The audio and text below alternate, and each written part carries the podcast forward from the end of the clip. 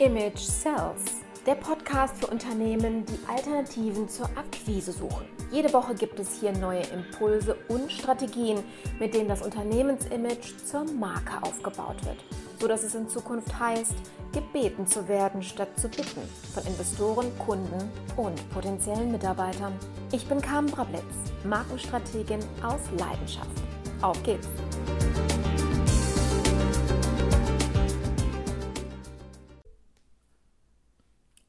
Willkommen zurück. Ich habe heute was für dich vorbereitet. Kennst du das aus den Kochshows? Heute sprechen wir allerdings nicht über das Kochen, sondern über Körperhaltung. Und das wird besonders spannend. Das kannst du direkt mitmachen, ja, wenn du nicht unbedingt gerade im Auto sitzt oder in der vollen Bahn, wobei dann ist dir die Aufmerksamkeit sicher. Mal gucken. Setz es ein, wie du magst. Du weißt ja, dass mein Steckenpferd die Dienstleistungsunternehmen sind. Und hier kommt es ja nicht selten vor, dass wir als Vertreter des Unternehmens auch mal vorne stehen, eine Präsentation halten oder einen richtigen Vortrag auf einem Kongress, in einer Kundenpräsentation. Es gibt so viele Möglichkeiten.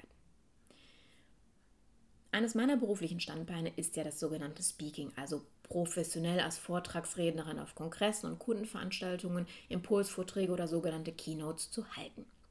Und hier gibt es ganz, ganz viele Fettnäpfchen, die ich in den letzten Jahren bei meinen Kunden äh, und auch bei meinen Kollegen leider immer wieder beobachtet habe und heute in dieser Folge gerne erzählen möchte, darüber erzählen möchte, dir das ähm, vor Augen führen möchte, damit du daraus lernst und diese Fauxpas bitte nicht mehr machst, falls du sie schon begehst. Denn diese vermeintlichen Kleinigkeiten, über die wir gleich sprechen, bewirken, dass du anders wahrgenommen wirst, dass deine Glaubwürdigkeit schrumpft und Zweifel im Kopf der Zuhörer entstehen, ob du wirklich der Richtige für das Thema bist. Und das wollen wir nicht, wenn wir teuer für einen Messestand und einen Vortragsslot bezahlt haben. Wenn wir gegen Mitbewerber bei unserem potenziellen Kunden pitchen, wollen wir alles nur keinen Zweifel hegen. Also aufgepasst. Wir sprechen hier nämlich über Einflussfaktoren, die den Autopiloten im Unterbewusstsein unserer Zielgruppe triggern. Ja, über den Autopiloten haben wir ja schon in einer anderen Folge gesprochen. Heute geht es nur um die Körperhaltung und wie diese eben das Unterbewusstsein anspricht. Deine Körpersprache kann nämlich hm, deinen Inhalt unterstützen ja, oder einfach nur ins Lächerliche ziehen.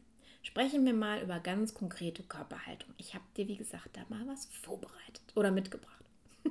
Erstens der Fußballer. Elf Meter. Ein Teil der Mannschaft steht vorm Tor.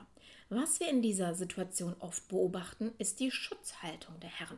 Die Hände verschränkt vorm Gemächt, damit im Falle des Falles die Familienplanung nicht in Mitleidenschaft gezogen wird. In dieser Situation völlig okay, denn das ist angemessen. Doch ganz ehrlich, meine Herren, was soll das auf der Bühne?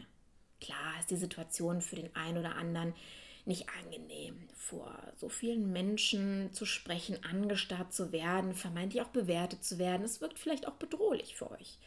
Doch keiner wird mit einem Ball auf euch zielen.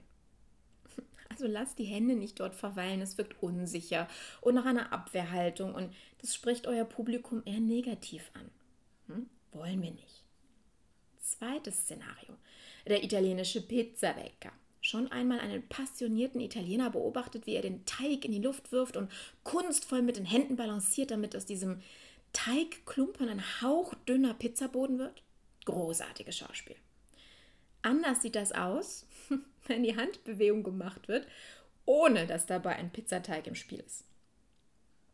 Schon mal gesehen? Völlig übertrieben aufgesetzt und ganz ehrlich, nach spätestens zwei Minuten nervt das so dermaßen, weil ich einfach von diesen Luftakrobaten, also nur mit den Händen, so dermaßen abgelenkt bin, dass ich mich auf den Inhalt nicht mehr konzentrieren kann und dann bin ich raus. Und das geht nicht nur mir so. Szenario Nummer drei. Dann haben wir noch den Handpuppenspieler. Hm. Es scheint, als würde er komplett festgewachsen sein an dieser einen Stelle. Die ganze Arbeit in den Händen nein, in den Armen, geht ausschließlich vom Ellenbogengelenk aus. Das wirkt mechanisch und naja, wenig inspirierend. Und bei einigen habe ich das Gefühl, oh, sorry, wenn ich das jetzt sage, aber ganz ehrlich, dass sie wie ein ertrinkender Fisch einfach nur vor sich herrudern. Also, ein Sprecher auf der Bühne hat per se den Bonus als Experte, wenn er vorne steht. Doch diesen Status kannst du mit solchen falsch antrainierten Dingen wirklich schnell untergraben. Denn der Profi weiß, dass die Handhaltung das Gesagte unterstützen soll und nicht davon ablenken. Es gibt aber immer noch Trainer da draußen, die dir sagen, dass deine Arme immer zwischen Hüfte und Brustbereich Bewegungsspielraum haben. Die sollen nicht hängen gelassen werden und alles Mögliche. Ganz ehrlich, das ist völliger Blödsinn. Ich sage dir auch warum. Dadurch erzeugst du eine andauernde Spannung in deinem Körper, die deine Performance beeinträchtigt. Denn wenn, okay, anders. Ich, ich erkläre dir mal, wie ich meine Coaching-Klienten vorbereite vor ihren Auftritten. Wir starten vom Spiegel. Das ist quasi Selbstwahrnehmung trainieren. Ja, das kannst du selber auch vielleicht jetzt sogar ähm, nachmachen, mitmachen. Ich beschreibe dir das mal Schritt für Schritt. Also die laufen von der Seite ein, so wie es eine reale Bühnensituation ja auch hergibt, stellen sich dann mittig vor den Spiegel, als wäre es die Ausgangsposition mitten auf der Bühne. Und dann, wichtig, ganz wichtig, lassen Sie die Arme erstmal neben dem Körper baumeln. Ich bitte Sie während des ersten Durchlaufs die Arme überhaupt nicht zu bewegen. Und du wirst feststellen, das ist erstmal ein Akt. Und total spannend, wie schnell wir dazu neigen, die Arme beim Sprechen mitzunehmen.